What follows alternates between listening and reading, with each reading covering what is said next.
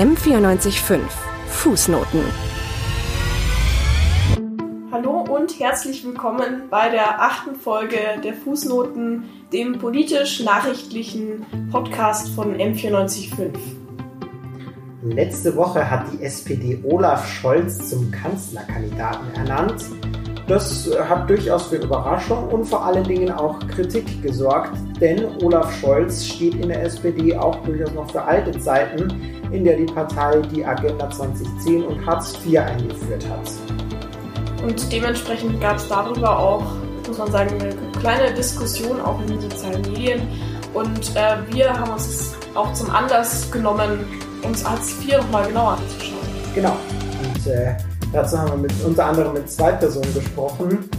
Eine Person, die die SPD 2005 wegen der Agenda 2010 und wegen Hartz IV verlassen hat. Und eine Person, die genau zu diesem Zeitpunkt in die SPD eingetreten ist. Und diese Personen sind Christoph Butterbecke, Armutsforscher und Politikwissenschaftler. Und dann haben wir noch ein Gespräch den Juso-Chef von München, das ist Christian König.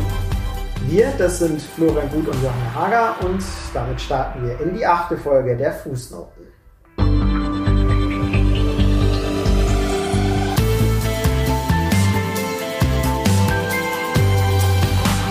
Fußnoten, was diese Woche zu kurz kam.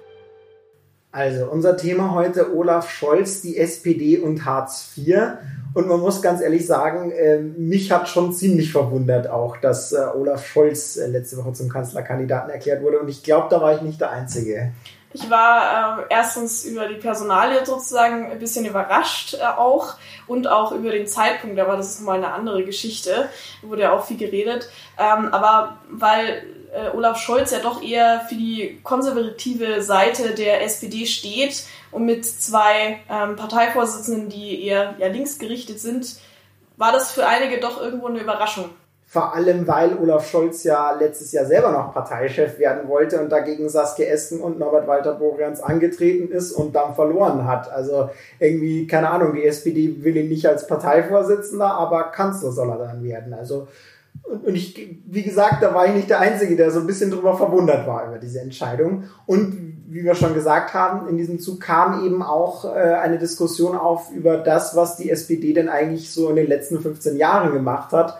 Und das war eben unter anderem die Agenda 2010 und Hartz IV. Oder Scholz war da eben maßgeblich beteiligt. Äh und, und ist vor allen Dingen auch der Letzte, der dann noch äh, davon übrig ist in der SPD. Ja, kann man sagen, ja. ähm, aber bevor wir darüber sprechen, wollen wir vielleicht erstmal ganz kurz schauen, was ist Hartz IV eigentlich genau? Denn ich meine, gut, das ist ein stehender Begriff, aber was verbirgt sich eigentlich dahinter? Und das erklärt uns jetzt Bruni Waldmann in 100 Sekunden. Mit dem Begriff Hartz IV wird umgangssprachlich das Arbeitslosengeld II bezeichnet. Es handelt sich dabei um eine Grundsicherungsleistung der Bundesagentur für Arbeit. Der Regelsatz beträgt 432 Euro monatlich. Die Bezeichnung Hartz IV geht auf den Ursprung der Zahlung zurück. Erarbeitet wurde das Konzept nämlich von einer Kommission unter der Leitung des Politikberaters Peter Hartz. Die Vorschläge wurden in vier Phasen unterteilt im Rahmen der Agenda 2010 unter Bundeskanzler Schröder 2005 eingeführt. Agenda 2010 bezeichnet dabei ein umfassendes Reformpaket, das von der rot-grünen Bundesregierung umgesetzt wurde. Seit 2005 ist das Arbeitslosengeld 2 von über 20 Millionen Menschen beantragt worden. Anspruch auf die Leistung haben aber nur Personen, die ganz bestimmte Voraussetzungen erfüllen. Sie müssen so mindestens 15 Jahre alt und noch nicht im Rentenalter sein. Hartz IV bekommen außerdem nur erwerbsfähige und hilfebedürftige Personen, die sich gewöhnlich in Deutschland aufhalten. Außerdem gilt der Grundsatz fördern und fordern. Die Bundesregierung versteht das so, dass Hartz-IV-EmpfängerInnen zum Beispiel regelmäßig zu Terminen beim Jobcenter erscheinen müssen und sich auf eine vereinbarte Zahl von Stellen bewerben sollen.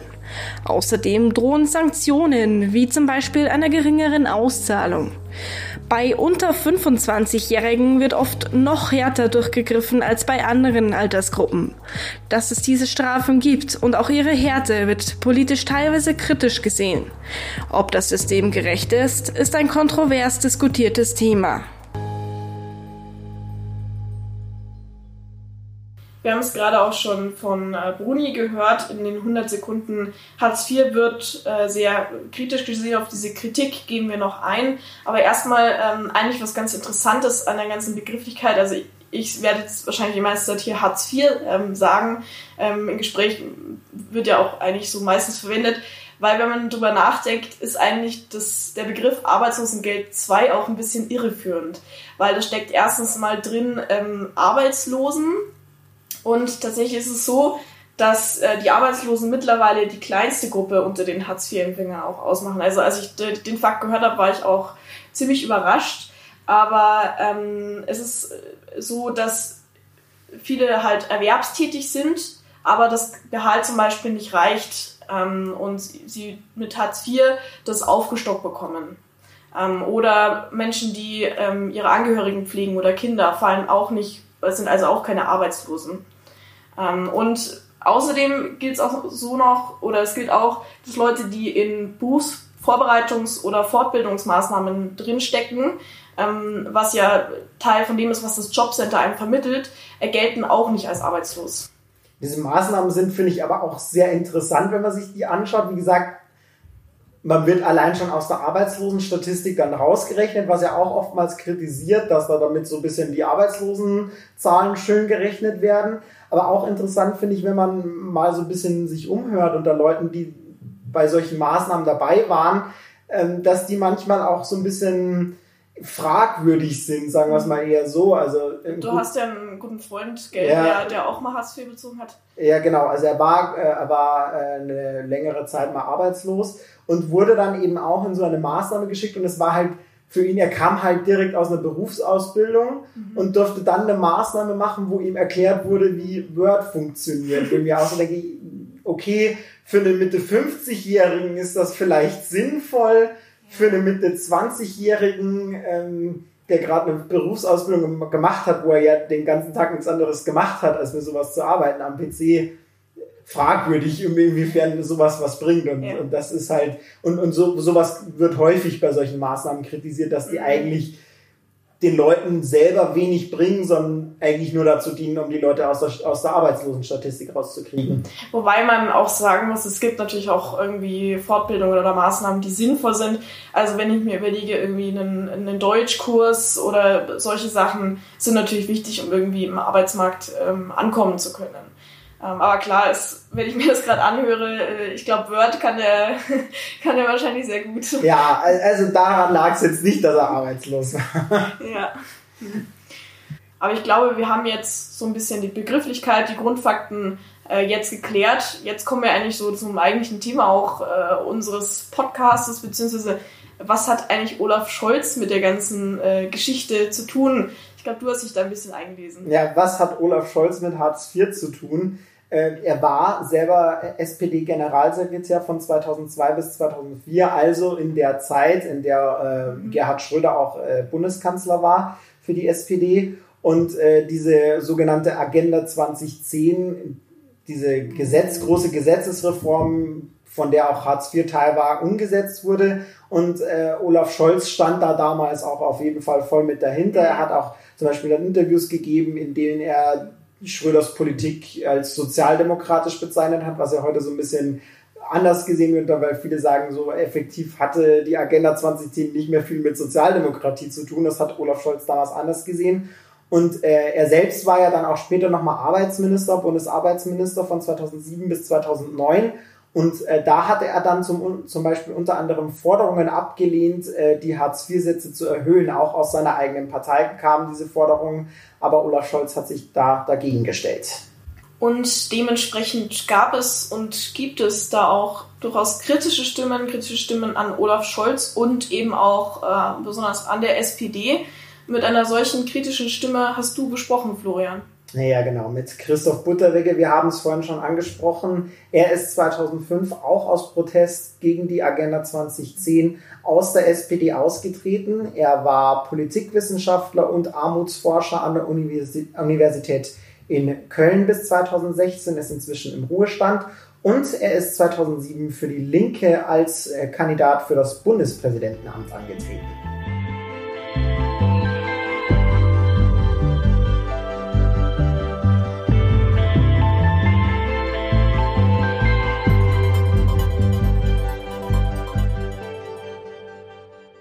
Also Herr Butterwecke, Sie gelten ja praktisch als einer der, ich würde mal sagen, größten und vielleicht sogar auch bekanntesten Hartz-IV-Kritiker in Deutschland. Wollen Sie vielleicht einfach noch mal ganz kurz zusammenfassen, was sind denn Ihre größten Kritikpunkte an Hartz IV?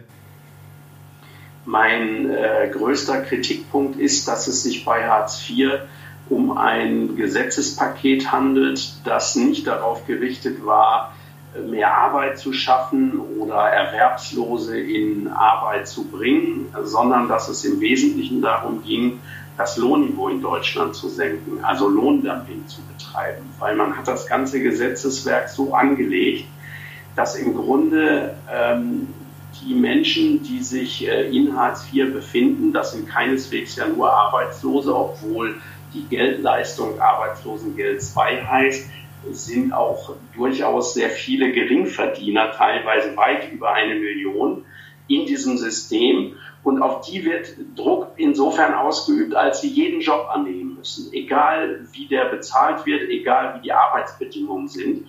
Und wenn man einen solchen Druck über Sanktionen ausübt, das heißt, dass Menschen auch die Geldleistung entzogen werden kann und auch äh, gerade was junge Menschen angeht, unter 25-Jährige, da war ja das Sanktionsregime so ausgestaltet, dass bei der zweiten Pflichtverletzung, also wenn man zum Beispiel einen Job nicht annahm oder wenn man eine Weiterbildungsmaßnahme abbrach, dann wurde man, wenn man das zweimal gemacht hatte, so bestraft, dass man äh, sowohl äh, vom Jobcenter kein Geld mehr bekam, als auch bis zum Sanktionsurteil des Bundesverfassungsgerichts einem Miet- und Heizkosten nicht mehr bezahlt wurden. Und das heißt, da wurden junge Menschen äh, mit diesem Druck aus dem System praktisch herausgezwungen und äh, in die völlige Armut und Existenznot gestürzt. Und wenn man einen solchen Druck, eine solche Drohkulisse aufbaut, dann äh, zwingt man die Menschen, jeden Job anzunehmen. Und genau das war, glaube ich, der Zweck von Hartz IV. Und äh, es war äh, darauf gerichtet, ähm, als Wirtschaftsstandort Deutschland noch konkurrenzfähiger auf den Weltmärkten zu werden, dadurch, dass man das Lohnniveau senkte, was ja auch gelungen ist. Ein sehr, sehr breiter Niedriglohnsektor, den es auch vorher schon gab, aber der dadurch aufgebläht wurde und inzwischen fast ein Viertel aller Beschäftigten umfasst, der ist im Grunde das Werk von Hartz IV. Und es kann also nicht sozial gerecht sein und es kann nicht äh, sinnvoll sein, dass eine solche Politik in einem Land gemacht wird, das ja sehr wohlständig ist und wo man eigentlich Armut beseitigen oder sehr stark verringern könnte, wenn man es politisch darauf anlegen würde. Stattdessen wurden im Grunde mehr Menschen in die Armut, und zwar in die Erwerbsarmut, hineingedrängt. Jetzt ist ja Hartz IV 2005 äh, als Teil des großen Reformpakets Agenda 2010 äh, in Kraft getreten. Sagen Sie, war diese Reform aus Ihrer Sicht überhaupt nötig oder sagen Sie, das hätte es eigentlich gar nicht gebraucht, äh, die Arbeitslosen- und Sozialhilfe hätte eigentlich gar nicht unbedingt reformiert werden müssen? Nein, das wäre äh, sicherlich nicht nötig gewesen, wenn es darum gegangen wäre, wie äh, Gerhard Schröder natürlich immer gesagt hat, äh, dass man auch äh, die Sozialhilfeempfänger in die aktive Arbeitsmarktpolitik, also in Weiterbildungsmaßnahmen, in Umschulung hinein hätte bringen wollen, dann hätte man das natürlich mit einem äh, Federstrich, mit einer leichten Gesetzesänderung tun können. Stattdessen hat man aber etwas gemacht, was natürlich für den Sozialstaat Bundesrepublik Deutschland eine Zäsur war. Man hat nämlich mit der Abschaffung der Arbeitslosenhilfe, das war eine den Lebensstandard von Langzeitarbeitslosen noch halbwegs sichernde Lohnersatzleistung anstelle dieser Arbeitslosenhilfe die 53 Prozent des vorherigen Nettoeinkommens betrug, wenn man kinderlos war und wenn man ein unterhaltsberechtigtes Kind hatte, waren es 57 Prozent des vorherigen Nettoeinkommens. Diese Form der Absicherung von Langzeitarbeitslosen entsprechend ihres vorherigen Lebensstandards als Erwerbstätige. Das wurde jetzt beendet und am 1. Januar 2005 mit der Einführung von Hartz IV gab es eben nur noch das Arbeitslosengeld II, was eben eine äh, im Grunde äh, Fürsorgeleistung war, also keine äh, Lohnersatzleistung, sondern nur eine Lohnergänzungsleistung. Das heißt, man hat Hartz IV so konstruiert, dass die Betroffenen äh, zusätzlich als sogenannte Erwerbsaufstockerinnen und Erwerbsaufstocker ähm, erwerbstätig sein mussten. Und äh, das war im Sozialstaat der Bundesrepublik bis dahin nicht der Fall. Insofern wurde nicht, wie Gerhard Schröder in der Agenda 2010 angekündigt hat, die Arbeitslosen und die Sozialhilfe zusammengelegt, sondern es wurde die Arbeitslosenhilfe abgeschafft. Und das war ein insofern einmaliger Vorgang, als noch nie eine solche Sozialleistung wie die Arbeitslosenhilfe in der Bundesrepublik Deutschland seit dem Zweiten Weltkrieg, also in Deutschland, äh, äh, abgeschafft, gestrichen wurde. Äh, und ähm, ich denke, ähm, das war für den Sozialstaat Bundesrepublik Deutschland ähm, der Übergang in, von einem Sozialversicherungsstaat à la Bismarck in Richtung eines Fürsorge-, Almosen- und Suppenküchenstaates. Und die Lebensmitteltafeln, die ja nobel so genannt werden, aber im Grunde ja so eine Art Suppenküche sind, die haben äh, nach äh, Einführung von Hartz IV einen riesigen Aufschwung genommen die sind wie Pilze aus dem Boden geschossen. Äh, und viele Menschen, 1,65 ähm, Millionen sind es inzwischen äh, bis zu Corona. Wahrscheinlich sind seither eigentlich noch mehr Menschen von Armut und sozialen Nöten äh, betroffen, als das vorher der Fall war. 1,6 Millionen, 1,65 Millionen Menschen gingen zu Lebensmitteltafeln schon vor Beginn der Covid-19-Pandemie. Glauben Sie denn aus Ihrer Sicht als Armutsforscher, kann man Hartz IV noch reformieren, um das wieder sagen mal, hinzubiegen, was Sie jetzt angesprochen haben? Oder muss man den Sozialstaat vielleicht sogar künftig komplett anders denken? Auch Stichwort viel diskutiert, äh, bedingungsloses Grundeinkommen. Ja, ich bin äh, zwar, äh, wie Sie richtig gesagt haben, ein äh, Fundamentalkritiker von Hartz IV, aber ich ziehe daraus nicht den Schluss, dass an die Stelle von Hartz IV ein bedingungsloses Grundeinkommen treten muss. Äh, aus dem einfachen Grund, weil äh, für mich nicht einsichtig ist äh, und auch nicht gerecht es wäre, wenn man äh, über allen Bewohnern der Bundesrepublik ähm, eine gleiche, gleich hohe oder gleich niedrige äh, Geldsumme äh, in Gestalt dieses Grundeinkommens ausschütten würde. Das wäre für mich eine Sozialpolitik nach dem Gießkannenprinzip aus der Tatsache, dass Hartz IV die Bedarfe der Menschen nicht mehr deckt und insofern auch meiner Meinung nach nicht grundgesetzkonform ist, weil ja im Artikel 20 und im Artikel 28 äh, Deutschland äh, als ähm, Land äh, angeführt wird, das eben ein Sozialstaat ist und damit natürlich auch die sozialen Probleme der Menschen zu lösen hat. Daraus ist aber für mich nicht der Schluss zu ziehen, nun muss über allen die gleiche Summe ausgeschüttet werden, auch über Menschen äh, wie mir, äh, die die 1000 Euro, die meistens genannt werden, überhaupt nicht brauchen.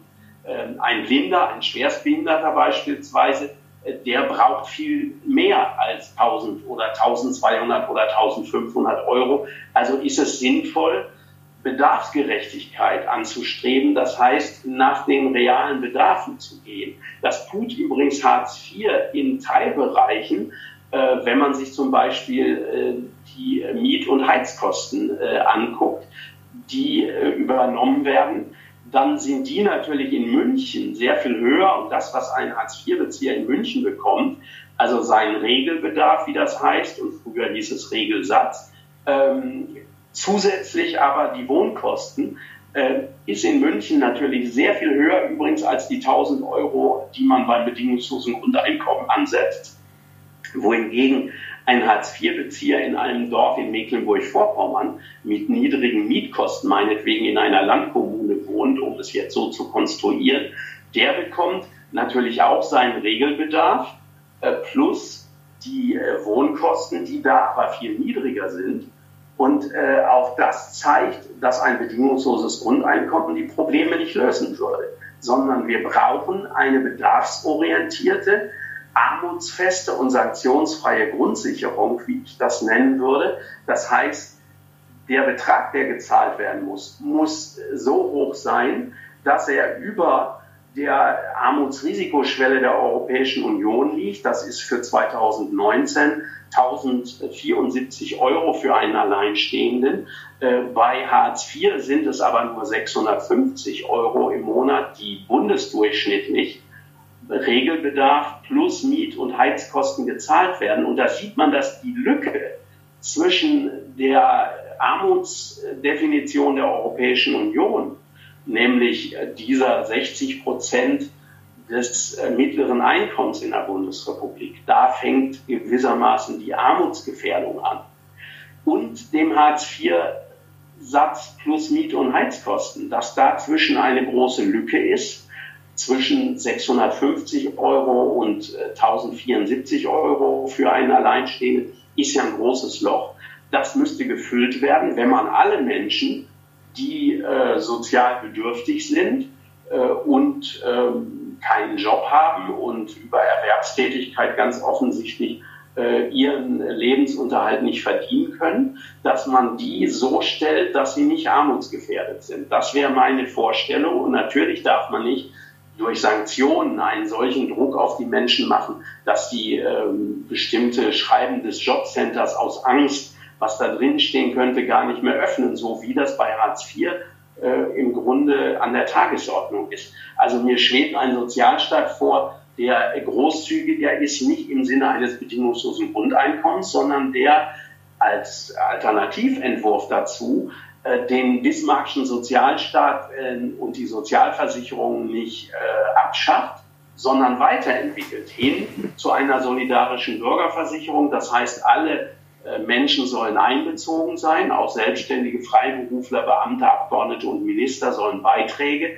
in die Sozialversicherung zahlen, auf alle Einkunftsarten. Äh, warum sollen nur Löhne und Gehälter verbeitragt werden? Natürlich sollte man auch Beiträge zahlen auf Kapitaleinkünfte, auf Zinsen und Dividenden, aber auch auf Miet- und Pachterlöse.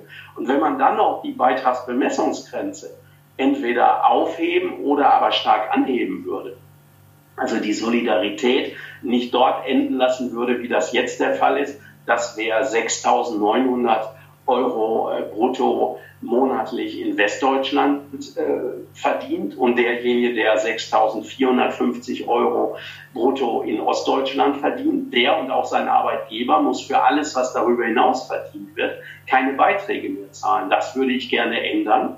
Und dann hätten wir einen inklusiven Sozialstaat, mit einer solidarischen Bürgerversicherung. Das heißt, ein Sozialstaat, der auch auf einem festen finanziellen Fundament ruht. Und in diesen inklusiven Sozialstaat könnte man dann einbauen eine äh, so von mir skizzierte Grundsicherung, die anders als Hartz IV den Namen soziale Grundsicherung auch wirklich verdient. Kommen wir kurz zur ganzen politischen Dimension. Sie haben es ja schon angesprochen. Äh, Hartz IV wurde ja als Teil der Agenda 2010 vom SPD-Bundeskanzler Gerhard Schröder eingeführt. Sie waren selber bis 2005 SPD-Mitglied, sind dann aber ausgetreten. Ähm, jetzt hat sich ja die SPD äh, mit, mit ihren aktuellen Parteivorsitzenden äh, Saskia Esken und Norbert Walter-Borjans eigentlich eher wieder einen linken Anstrich versucht zu verpassen, hat jetzt aber wiederum mit Olaf Scholz einen Kanzlerkandidat benannt, der ja auch an der Agenda 2010 mit beteiligt war. Ähm, sehen Sie mit einem Kanzlerkandidaten Olaf Scholz eine auch sehen Sie, dass da überhaupt eine Abkehr von Hartz IV möglich ist bei der SPD? Das ist sicherlich äh, sehr schwer möglich, wahrscheinlich nur in einer äh, rot-grün-roten Koalition. Ähm, SPD mit Bündnis 90 Die Grünen und den Linken zusammen äh, unter natürlich der programmatischen Vorstellung mit Hartz IV wirklich Schluss zu machen. Ein Kanzler Olaf Scholz ist sicherlich kein Garant für die Beendigung des Hartz-IV-Regimes, sondern die SPD ist einfach inkonsequent in ihrer Personalpolitik. Die Schulz, die Steinbrücks, die Steinmeiers, ähm, jetzt Olaf Scholz, ähm, fangen zwar alle mit ST oder SCH an, ähm, führen aber auch die Politik im Grunde von Helmut Schmidt, äh, der, dessen Name ja äh, dieselbe Eigenschaft hatte, ähm, im Grunde fort. Äh, stattdessen müsste eine andere Traditionslinie in der SPD fortgeführt werden, nämlich die von Bebel über Brandt, naja, zu Norbert Walter Borjans.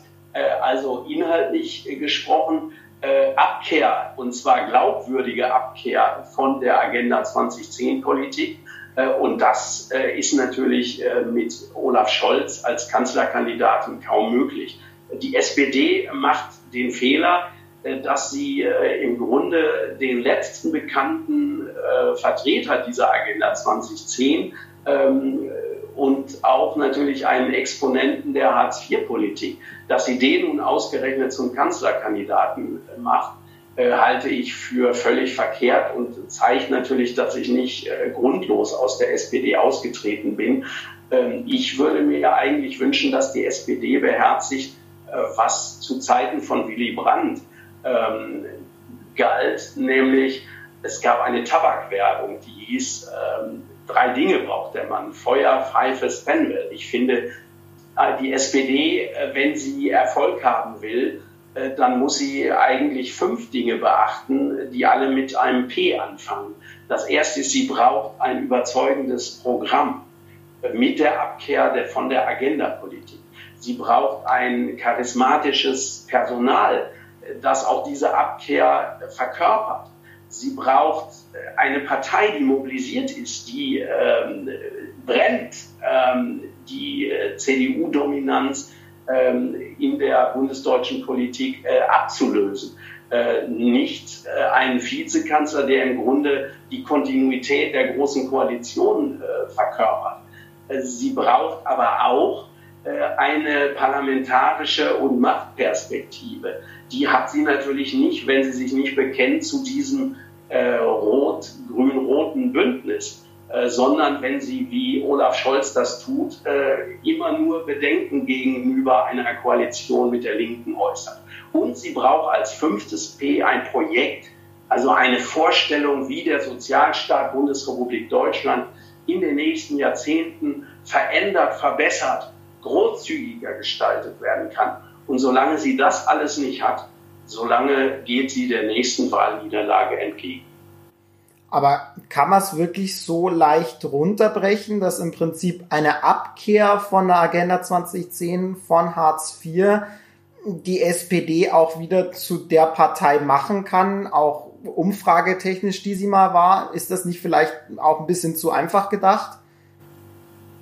Die, die Wahlniederlagen der SPD in den letzten äh, Jahren ähm, die haben meiner äh, Einschätzung nach sehr, sehr viel zu tun damit, dass ein großer Teil der traditionellen SPD-Wählerinnen und SPD-Wähler äh, heute die SPD nicht mehr für ihre Partei hält. Und da ist natürlich die Agenda-Politik von Gerhard Schröder, äh, die ähm, Hartz-IV-Reform, äh, zusammen natürlich auch mit anderen Gesetzen, die in dieser Zeit gemacht worden sind. Ausbau des Niedriglohnsektors, eine Steuerpolitik, die die Ungleichheit in Deutschland äh, drastisch erhöht hat, äh, eine völlige Entlastung von äh, großen Unternehmen, von ähm, Vermögenden, von ähm, den Bestverdienenden äh, bei der Einkommensteuer, bei äh, der Körperschaftssteuer äh, für Kapitalgesellschaften. Äh, diese Politik, die da betrieben worden ist, Senkung des Spitzensteuersatzes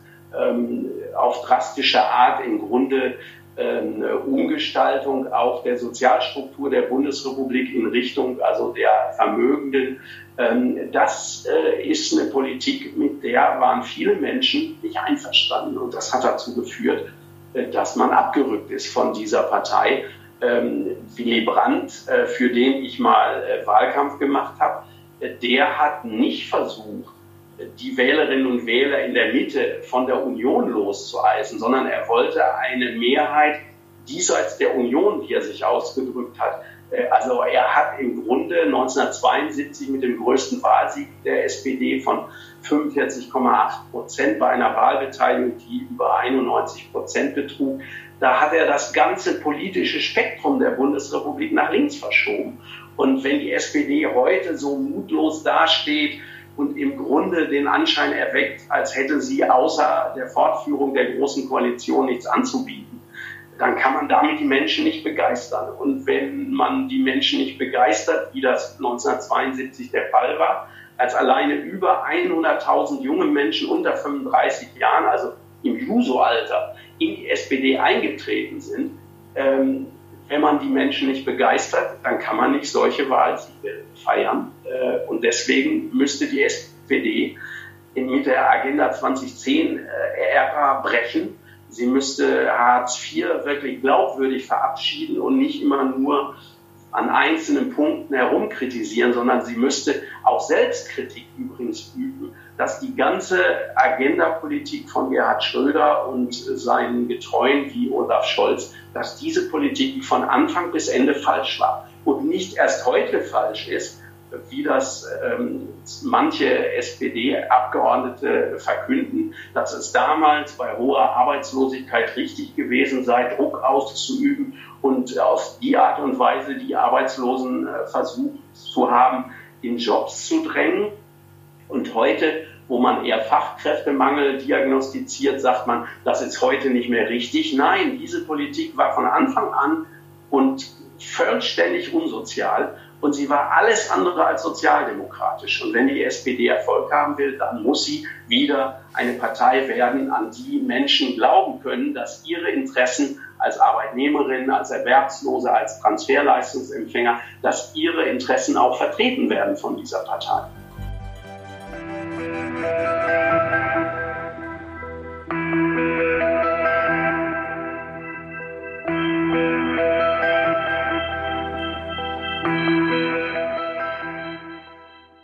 Soweit also Christoph Butterwege bei uns im Interview. Ähm, September kommt übrigens sein neues Buch Ungleichheit raus, in dem es eben auch um diese Themen Hartz IV und Armut in Deutschland gehen wird.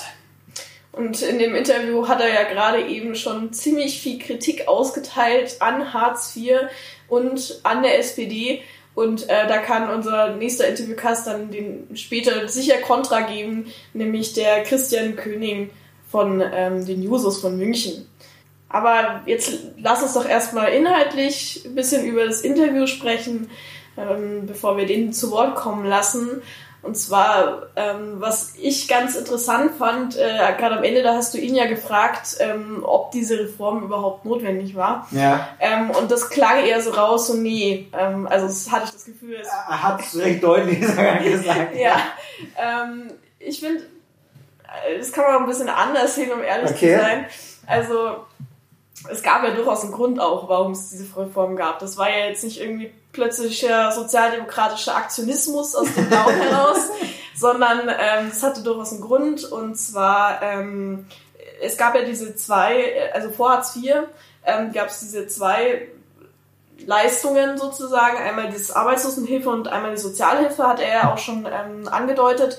Ähm, und da war so ein bisschen auch das Problem, mh, dass es erstens wahnsinnig kostspielig war, auch so das System. Ähm, das waren zwei separate Apparate voneinander, die praktisch äh, diese Personen unterschiedlich ähm, be- beraten haben. Und dann gab es aber Leute, die nicht so recht reingepasst haben. Also es war nicht ganz klar, können die jetzt zu, zu, zur Arbeitslosenhilfe oder können die in Sozialhilfe rein. Das heißt, da gab es dann auch eine gewisse Personengruppe. Ähm, und außerdem eben ausschlaggebend auch für die Reform war dann der äh, Vermittlungsskandal damals. Ähm, äh, da war die Sache praktisch so, dass äh, die, die ähm, Arbeits, die damaligen Jobcenter ähm, so ein bisschen die Statistiken frisiert hatten. Also was, was die Zahl anging an Leuten, die durch ihre Initiative sozusagen äh, vermittelt wurden.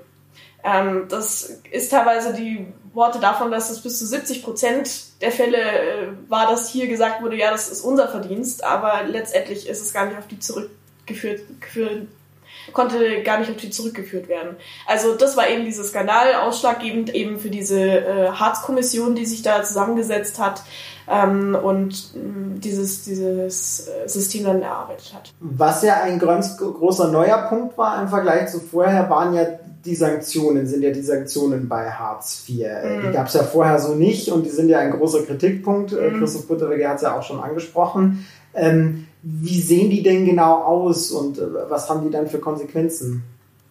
Ja, also es gibt da verschiedene Stufen von Sanktionen. Es kommt immer darauf an, was man für sozusagen Regeln bricht, aber es gibt auf jeden Fall ein paar Sachen, wofür man Sanktionen erwarten kann. Und zwar zum einen, wenn man irgendwie vereinbarte Termine nicht einhaltet äh, oder einhält. Ähm, oder wenn man sich weigert, an Fortbildungen oder Schulungen teilzunehmen. Oder wenn man bestimmte äh, ja, Pflichten, die man sich da auferlegt hat, nicht einhält. Wenn man jetzt zum Beispiel nicht so viele Bewerbungen schreibt, wie man irgendwie versprochen hat.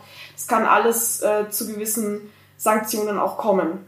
Aber da gab es ja doch letztes Jahr ein Urteil äh, mhm. vom Bundesverfassungsgericht, wenn ich mich richtig erinnere. Ja, er hat es auch schon angedeutet. Ähm, das Bundesverfassungsgericht hat die Sanktionen teilweise für verfassungsfriedlich tatsächlich erklärt. Ähm, und zwar ist es so, die, die Jobcenter können die, die Leistung Hartz IV ähm, zum Beispiel für mildere Verstöße, zum Beispiel für Versäumen eines Termins um 10 Prozent ähm, kürzen. Das ist äh, gängige Praxis. Und dann äh, bei gravierenderen Pflichtverstößen ähm, können dir die Leistung auch um 30 Prozent gekürzt werden. Und wenn es dann nochmal eine wiederholte Pflichtverletzung gibt, dann bis zu 60 Prozent. Und das ist natürlich dann schon irgendwo krass. Also wenn du äh, 40, äh, äh, 30 bis 60 Prozent deines ganzen, ähm, ja, deines Hartz-IV-Satzes verlierst und das ist ja dann nicht nur irgendwie einmal oder so, sondern die Regel ähm, für die Kürzungen waren eigentlich drei Monate. Ja. Und ich meine, wie hoch liegt der aktuelle Hartz-IV-Satz? Bei 400? 432, wenn ich mich jetzt nicht irre. Ja, doch. 400 und davon verlierst du im, im Maximalfall 60 Prozent. Also da ist dann schon, bleibt nicht mehr viel zum, zum Leben übrig. Ja, also das ist nicht der Maximalfall tatsächlich, weil es kann dir theoretisch sogar 100 Prozent deiner ganzen Leistung gestrichen werden. Also wenn du halt wiederholt äh, deine Pflichten nicht nachkommst sozusagen. Und besonders hart wird es eben auch bei Jugendlichen gehandhabt. Was ich, also als ich das erfahren habe, fand ich das total heftig.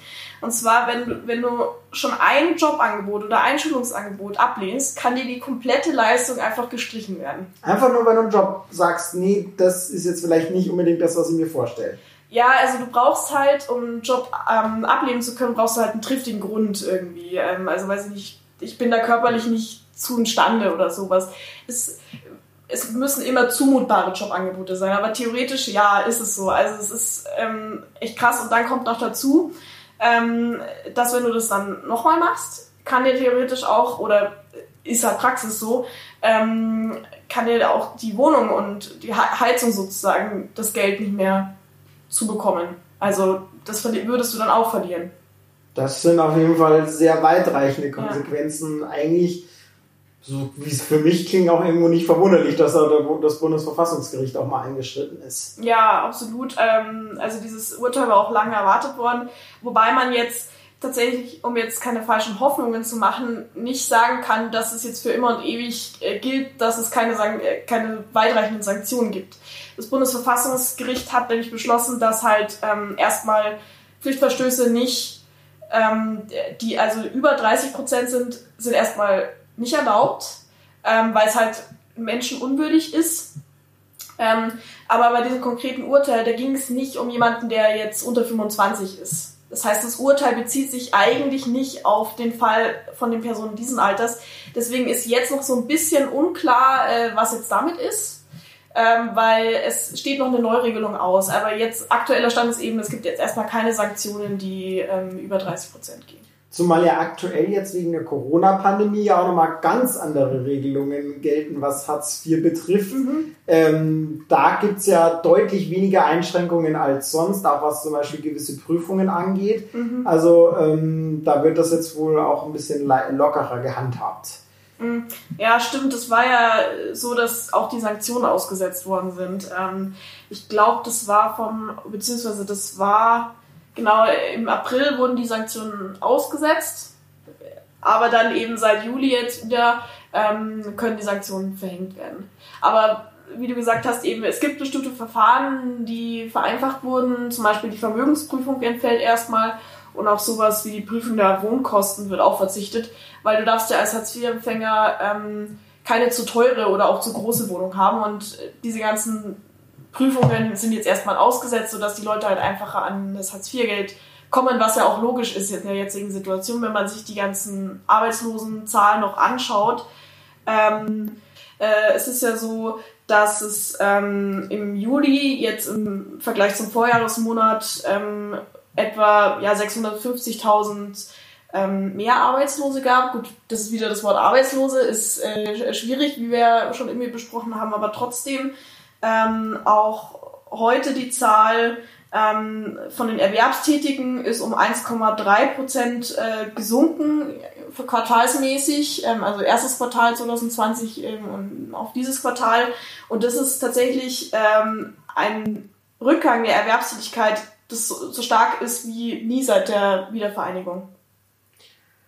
Es werden ja auch immer wieder Sachen diskutiert, um den Sozialstaat zu ändern. Eine ist ja das bedingungslose Grundeinkommen, äh, war ja auch Thema im, in meinem Interview mit Christoph Butterwegge. Er hat das äh, klar abgelehnt. Er hat gesagt, für ihn ergibt sich die Sinnhaftigkeit eines bedingungslosen Grundeinkommens nicht. Ich glaube, Gießkannenprinzip war das Wort, was ja. er da benutzt hat. Aber was ich bei bedingungslosen äh, Grundeinkommen halt, was das Schlüsselwort ist, ist eigentlich dieses, auch dieses bedingungslos, was ja im Kontrast steht zu diesem Fordern und Fördern Prinzip von Hartz IV. Und da will ich aber noch was sagen, weil wir jetzt viel über Sanktionen geredet haben und auch irgendwie, wie das vielleicht, wie ungerecht das sein kann. Aber man muss vielleicht auch mal erwähnen, warum es bestimmte Pflichten oder Maßnahmen dahingehend gibt, weil es ja durchaus, es gibt tatsächlich auch Leistungsbetrug ähm, in, in Deutschland. Ähm, man geht davon aus, dass durch organisierten Leistungsbetrug so etwa ja, jährlich 50 Millionen Euro erschlichen wurden. Das ist jetzt von 2017. Das ist dann ähm, teilweise so Maschen, dass irgendwelche Schrottimmobilien ange, ähm, angemietet werden, da Leute reingesetzt werden und ein Fake-Arbeitsvertrag ähm, aufgesetzt wird, worauf dann praktisch Hartz IV aufgestockt wird. Also sowas gibt es durchaus und deswegen sind die Jobcenter eben teilweise doch auch irgendwie ein bisschen dahinter. Ähm, und dann gibt's nochmal den Fälle von individuellen Leistungsmissbrauch, ähm, wo anscheinend, also das, das, sind alles Schätzungen, aber auch, wohl auch 50 Millionen Euro ähm, Zahl 2017 ähm, ja erschlichen wird an Leistungen. Wobei ich sage ganz ehrlich, dieser ja, bandenmäßige Leistungserschleichung, da frage ich mich halt, können die Sanktionen wirklich sowas verhindern? Weil ich meine, wer sich halt, wer, wer da großflächig betrügen will, der bemüht sich ja auch dann, diese mhm. Sanktionen entsprechend zu umgehen. Ja. Also äh, der, der weiß ja dann, wie er es anstellen muss, dass eben keine Sanktionen kommen. Ja, es, es geht halt irgendwie darum, man muss ja bestimmte Termine zum Beispiel wahrnehmen oder so, dass man da vielleicht auch präventiv mit den Leuten in Kontakt kommt und solche Sachen vielleicht über den Kontakt ausschließen kann. Beziehungsweise es gibt ja auch zum Beispiel, wenn du deine Termine versäumst oder wenn es irgendwelche Verdachtsfälle gibt, ähm, schaut, schauen die Jobcenter äh, praktisch auch mal, machen Hausbesuch sozusagen. Und was ich dann ähm, äh, ja interessanten Fall fand, habe ich in der Doku gesehen. Und zwar ähm, ist es ja so, wenn du mit jemandem zusammenlebst, dann bist du ja in einer Bedarfsgemeinschaft mit dem, teilweise in einer eheähnlichen Bedarfsgemeinschaft, und dann bekommst du weniger Geld. Und ähm, in der äh, Doku sind die dann praktisch in die äh, Wohnung ähm, von der Person gegangen, wo es eben den Verdacht gab, okay, die hat diese Bedarfsgemeinschaft, hat sie aber nicht angemeldet und würde also mehr Geld bekommen, als ihr eigentlich zusteht. Und die sind dann ins Schlafzimmer gegangen und haben gesehen, oh, da steht ein Doppelbett. Das ist natürlich verdächtig, weil da könnte ja ein Mann drin schlafen und dann ist es ja dann irgendwie eine Bedarfsgemeinschaft. Und als ich das gesehen habe, das fand ich schon irgendwie ein bisschen lächerlich. Es ist, ja, also da sieht man dann schon auch, wie, wie das dann halt wieder auch zu weit geht, diese Nachforschungen gegen, gegen Leistungsbetrug. Also weiß ich nicht, ob ich jetzt äh, Leute vom Jobcenter bei mir im Schlafzimmer stehen haben wollen würde und die dann schauen, habe hab ich jetzt ein Doppelbett oder habe ich ein Einzelbett. äh, finde ich ein bisschen fragwürdig. Also man muss sie nicht reinlassen. Also der, der gilt ja irgendwie die Unverletzlichkeit der Wohnung, aber ich, ich sehe den Punkt, die möchte ich nicht unbedingt bei mir drin stehen haben. Ja. Also der Fall ging dann so aus, die haben keine Männerklamotten im Schrank gefunden. Deswegen war der Fall klar, doch kein Leistungsbetrug. Okay, immerhin. ja, genau. Aber wir hören oder wir arbeiten raus, diese Sanktionen sind hoch umstritten, ähm, auch ja, gewisse Maßnahmen und auch innerhalb der SPD, beziehungsweise es gab ja auch einen äh, Beschluss von der SPD, der die vom Hartz-IV-Konzept abgewichen sind. Äh, darüber wird uns auch, ähm, oder das erzählt uns jetzt auch ähm, Christian König. Genau, mit ihm habe ich gesprochen. Er ist der Vorsitzende der Jusos in München und äh, mit ihm habe ich eben darüber gesprochen, wie stehen die Jusos, wie steht die SPD zu Hartz IV und auch zu Olaf Scholz.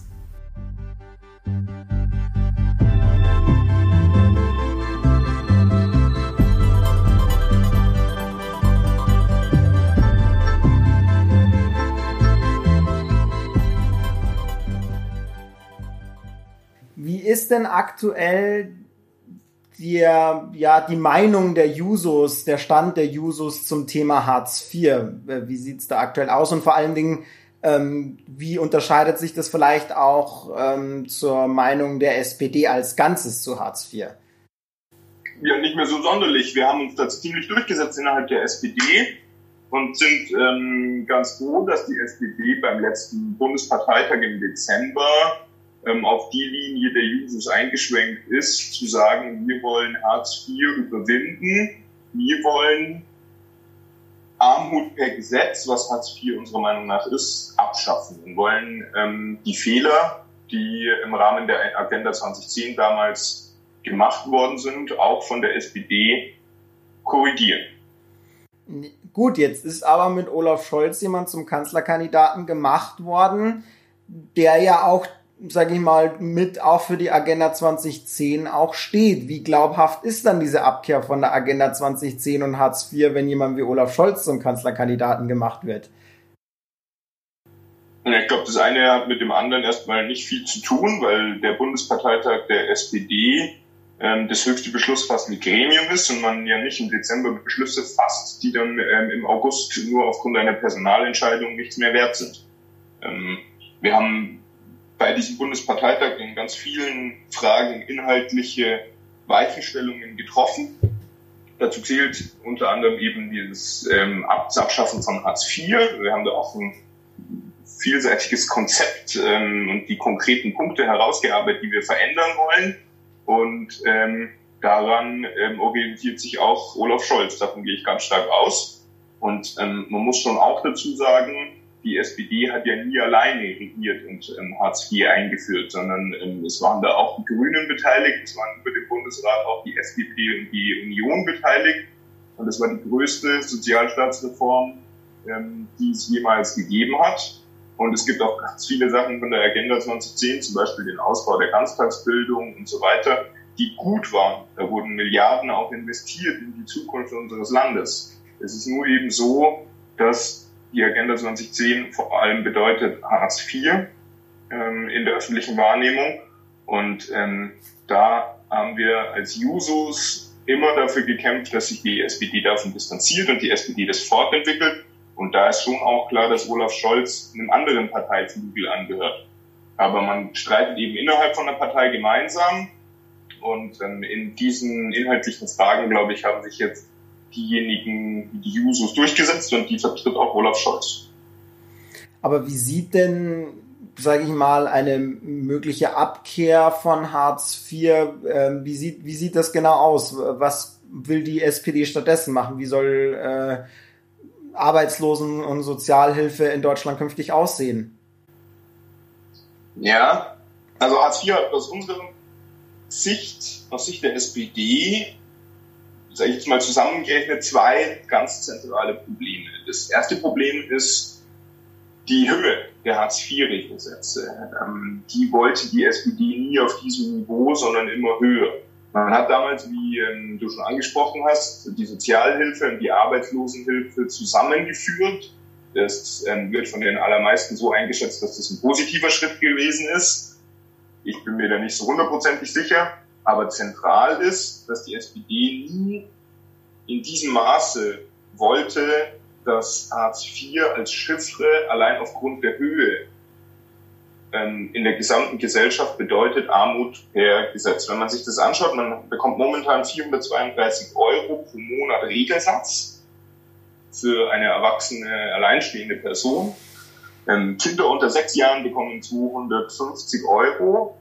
Und ähm, das, das sind eben Zahlen, von denen niemand, Gegensätze, Geldbeträge, von denen niemand wirklich leben kann. Und da anzusetzen und den Hartz-IV-Regelsatz dauerhaft auf einem Niveau zu haben, also wir wollen das dann eben ähm, auch umbenennen in Bürgergeld, ähm, weil wir eben sagen, und das ist der zweite Punkt, das ist die Haltung. Und ähm, die bedeutet, die Menschen sind ähm, ihres eigenen Glückes Schmied. Ähm, es würde genug Arbeit auf dem Arbeitsmarkt geben. Ähm, es würde genug Produktivität geben, damit alle Leute beschäftigt werden. Und das ist eben nach meiner Anfassung nach nicht so. Und nach Auffassung der Jusos. Und diese Haltung steckt aber ganz stark im Gesetz Hartz IV drin. Hartz IV führt dazu, dass die Personen, die einen Antrag gestellt haben, also zum Staat gegangen sind sozusagen auch ein Stück weit ihr Recht, ihr soziales Recht eingefordert haben auf Grundsicherung, dass die sehr deutlich kontrolliert und teilweise sogar drangsaliert werden. Und das machen auch die Kolleginnen und Kollegen in den Jobcentern nicht freiwillig, sondern dafür haben sie gesetzliche Vorgaben. Und genau das wollen wir überwinden. Also die Rechte und Pflichten zwischen Leuten, die Kinder, äh, die Grundsicherung beanspruchen und ähm, ihr soziales Recht da geltend machen und denjenigen, die es ausbezahlen, neu verteilen. Zum Beispiel wollen wir die Eingliederungsvereinbarung, die abgeschlossen werden soll, fortentwickeln in eine Teilhabevereinbarung. Also äh, schon die Worte ähm, machen sehr deutlich, was die Probleme im Bereich Hartz IV auch sind. Ja, nicht das Individuum ist verantwortlich für die Situation, in der es ist, sondern es ist immer auch Gesamtgesellschaft. Ein ganz konkretes Beispiel bei ähm, jetzt der Corona-Krise, da ist die, ähm, sind die Zahlen im Bereich Hartz IV deutlich hochgeschnellt. Und man kann ja jetzt wirklich nicht sagen, dass die Individuen verantwortlich dafür sind, dass es diese Pandemie gibt, sondern es gibt eben eine, eine gesamtgesellschaftliche Entwicklung, eine Wirtschaftsentwicklung, die dazu auch führen kann, dass jemand unverschuldet zum Beispiel in Armut gerät und dann auch die Unterstützung, die Solidarität aller braucht. Und das, da muss, deswegen muss man das System Hartz IV überwinden. Ähm, man könnte als Beispiel auch noch äh, nehmen ähm, die Kindergrundsicherung. Wir haben ähm, jedes fünfte Kind in Deutschland lebt in Armut. Ähm, und das ist eine, eine Sache, die unfassbar ist, die nicht haltbar ist für, für eine fortentwickelte Gesellschaft wie unsere. Wir ähm, erwirtschaften ja gemeinsam in Deutschland unglaublich auch viel an, an Reichtum und lassen es gleichzeitig zu, dass ähm, eine Armut bei Kindern gibt, die, ähm, ja, die ein, ein hohes Ausmaß anhat. Und die können ja wirklich nichts dafür. Ähm, und denen muss man deswegen besonders helfen. Deswegen ähm, wollen wir auch da besonders ähm, an der Höhe der Grundsicherungsleistungen ähm, was ändern und die Kinder auf jeden Fall außerhalb von Hartz IV haben. Ähm, kurz eine Frage zu dir persönlich, weil es mich interessieren würde. Ähm, die äh, ähm, Hartz IV ist ja im Prinzip vor 15 Jahren, äh, vor mehr als 15 Jahren eingeführt worden. Ich gehe mal davon aus, du warst damals selber noch nicht SPD-Mitglied oder, oder bei den Jusos? Ähm, gerade nicht. Ich bin im November 2005 ähm, schon der SPD und den Jusos beigetreten. Okay, aber was hat denn dich auch jemand, der jetzt ak gerade aktuell auch Hartz IV sehr stark kritisiert, was hat dich damals dazu getrieben, in diese Partei einzutreten, die ja eben gerade erst Hartz IV äh, umgesetzt hatte? Warum bist du damals den Jusos der SPD beigetreten? Ich bin damals der SPD beigetreten, weil ich geglaubt habe, dass ein, ein besseres Leben für alle zu erkämpfen nur mit der SPD möglich ist. Und das glaube ich bis heute. Ich habe mir schon auch ähm, ähm, andere Parteien überlegt, die es damals ähm, gibt, ähm, gegeben hat und immer noch gibt und ähm, kam zum Ergebnis, dass es am sinnvollsten ist, in der SPD Sachen zu verändern, um gemeinsam ähm, auch mit anderen Parteien sicherlich, also zum Beispiel in der rot-rot-grünen Koalition oder damals auch der rot-grünen Koalition, ähm, für eine Verbesserung der Lebensverhältnisse und auch für mehr soziale Gerechtigkeit zu kämpfen. Und ähm, da ist die SPD nach wie vor für mich die attraktivste aller Parteien. Warum? Also die größten, die größten Auswirkungen. Die SPD ist immer noch ähm, die größte Partei im linken Spektrum und ähm, hat sich auch programmatisch klar, glaube ich, seitdem, wir hatten seitdem immer so diesen Kampf um den Heiligen Gral, um die Agenda 2010. Wir hatten immer wieder diskutiert um viele Sachen. Das ist nicht nur Hartz IV, sondern auch zum Beispiel die Rente 67 oder ähnliches, die wir gemeinsam bei den Jusos, zu denen ich dann schnell Kontakt gefunden habe und mich da auch klar politisch innerhalb der SPD eingeordnet habe, die wir verändern wollen, wo wir gesagt haben, die SPD macht an der Stelle entscheidende Fehler. Und wenn man das in der Retrospektive sich anschaut, dann muss man klar sagen, naja, wir hatten recht, die SPD hat viele Fehler gemacht, aber ja, die SPD hat auch den Kriegskrediten beim Ersten Weltkrieg zugestimmt. Ne? Also die SPD ist mit ihren 150 Jahren Geschichte eine, eine Partei, die ähm, nie behaupten würde, alles immer richtig gemacht zu haben. Wir sind nicht in der Kirche. Es kann vielleicht die katholische Kirche glauben, dass sie immer alles richtig gemacht hat, aber ähm, die SPD glaubt es nicht, sondern ähm, es geht darum, irgendwie für die Zukunft die richtigen Antworten zu finden. Und da glaube ich, ist gerade im Bereich Hartz IV, aber auch andere ähm, große sozialpolitische Reformen durchaus Bewegung drin. Und ähm, wenn wir uns jetzt überlegen, wie relevant die Diskussionen zum Beispiel bei der Linkspartei oder bei den Grünen in dem Bereich Sozialstaat, Armutsbekämpfung, ähm, Renten, Arbeitsmarktpolitik wirklich sind, was für Antworten die geben, dann weiß ich, warum ich in der SPD bin.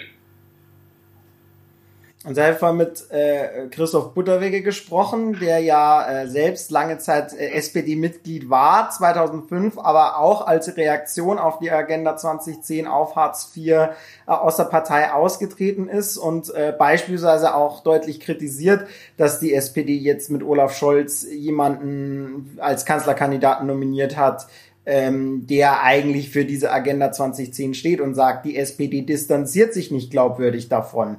Wie, wie stehst du zu solchen Aussagen?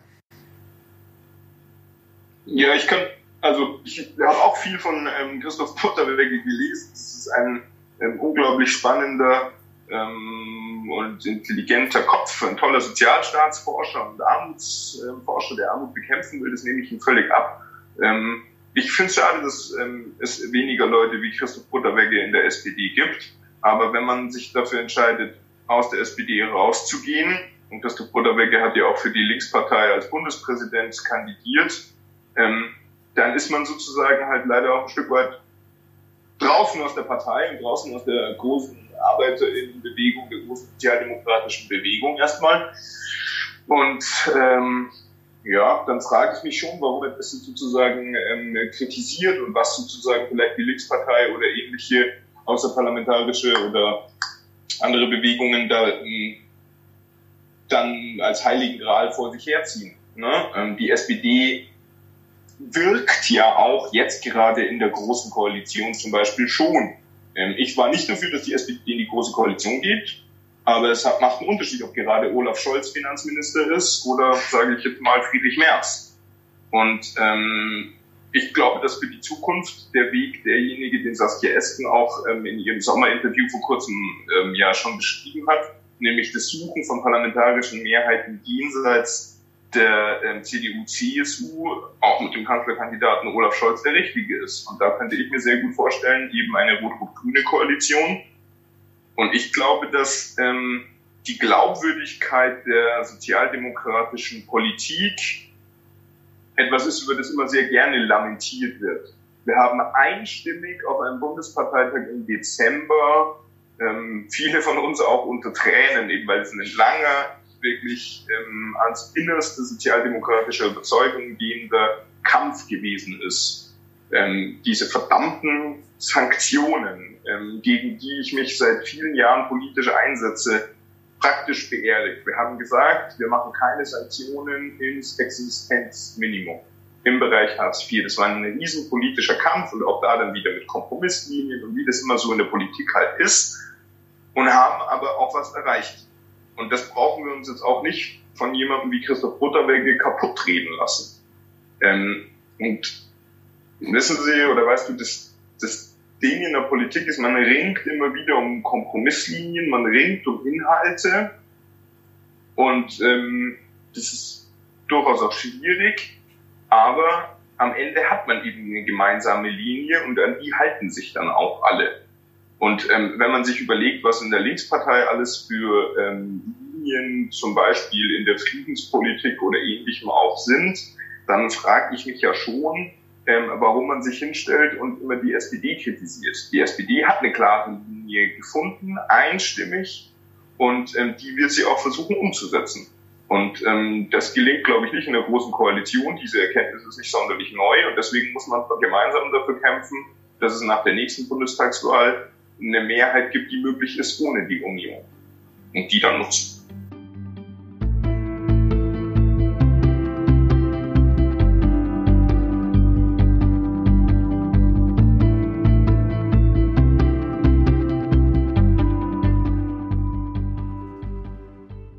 Man sich jetzt so anhört, was der Juso-Chef von München so zu dem Thema zu sagen hat, muss man eigentlich schon irgendwie sagen, ähm, im Kern sind sich äh, Butterwegge und Jan König eigentlich schon irgendwo einig, was Hartz IV angeht. Was Hartz IV angeht, ja. ja. was die Lage der SPD angeht, natürlich eher weniger. Ja, aber, aber gut, das, ja. äh, das waren sehr erwartende. ähm, schöner Schlagabtausch, würde ich sagen. Mhm. Ähm, aber auf jeden Fall, ich glaube, das kann man zusammenfassend sagen, die Zukunft von Hartz IV wird äh, an, bei der Bundestagswahl nächstes Jahr äh, entschieden werden. Ich glaube, das hängt sehr davon ab, ob ein rot-rot-grünes Bündnis denn zustande kommt oder eher nicht. Mhm. Man muss ganz ehrlich sagen, wenn man sich die Umfragezahlen aktuell anschaut, dann weiß ich nicht. Ich, ich sehe es eher als unwahrscheinlich. Ja, sehe ich genauso. Wie Aber du. gut, es kann ist noch ein Jahr hin, kann sich noch einiges ändern natürlich ja. auch. Ein Scholzzug. Gut, äh, weil darüber wollen wir vielleicht lieber nicht reden. Er ist noch nicht angefahren, habe ich das Gefühl. Ja, mal, mal schauen. Auf jeden Fall war das die achte Folge Fußnoten, der politische Nachrichten-Podcast von M945. Wir bedanken uns diese Woche bei bei Bruni Waldmann, Kevin Golde und mir in der Redaktion. Dann äh, die Sendeleitung hatten äh, Dorothea Wolf und Pamela Tumba. Und, und die Produktion, die übernimmst äh, du, Florian Gut und Jonas Bayer. Genau, wir sind Florian Gut und Johanna Hager und sagen bis nächste Woche. Schaltet gerne wieder rein zu den Fußnoten.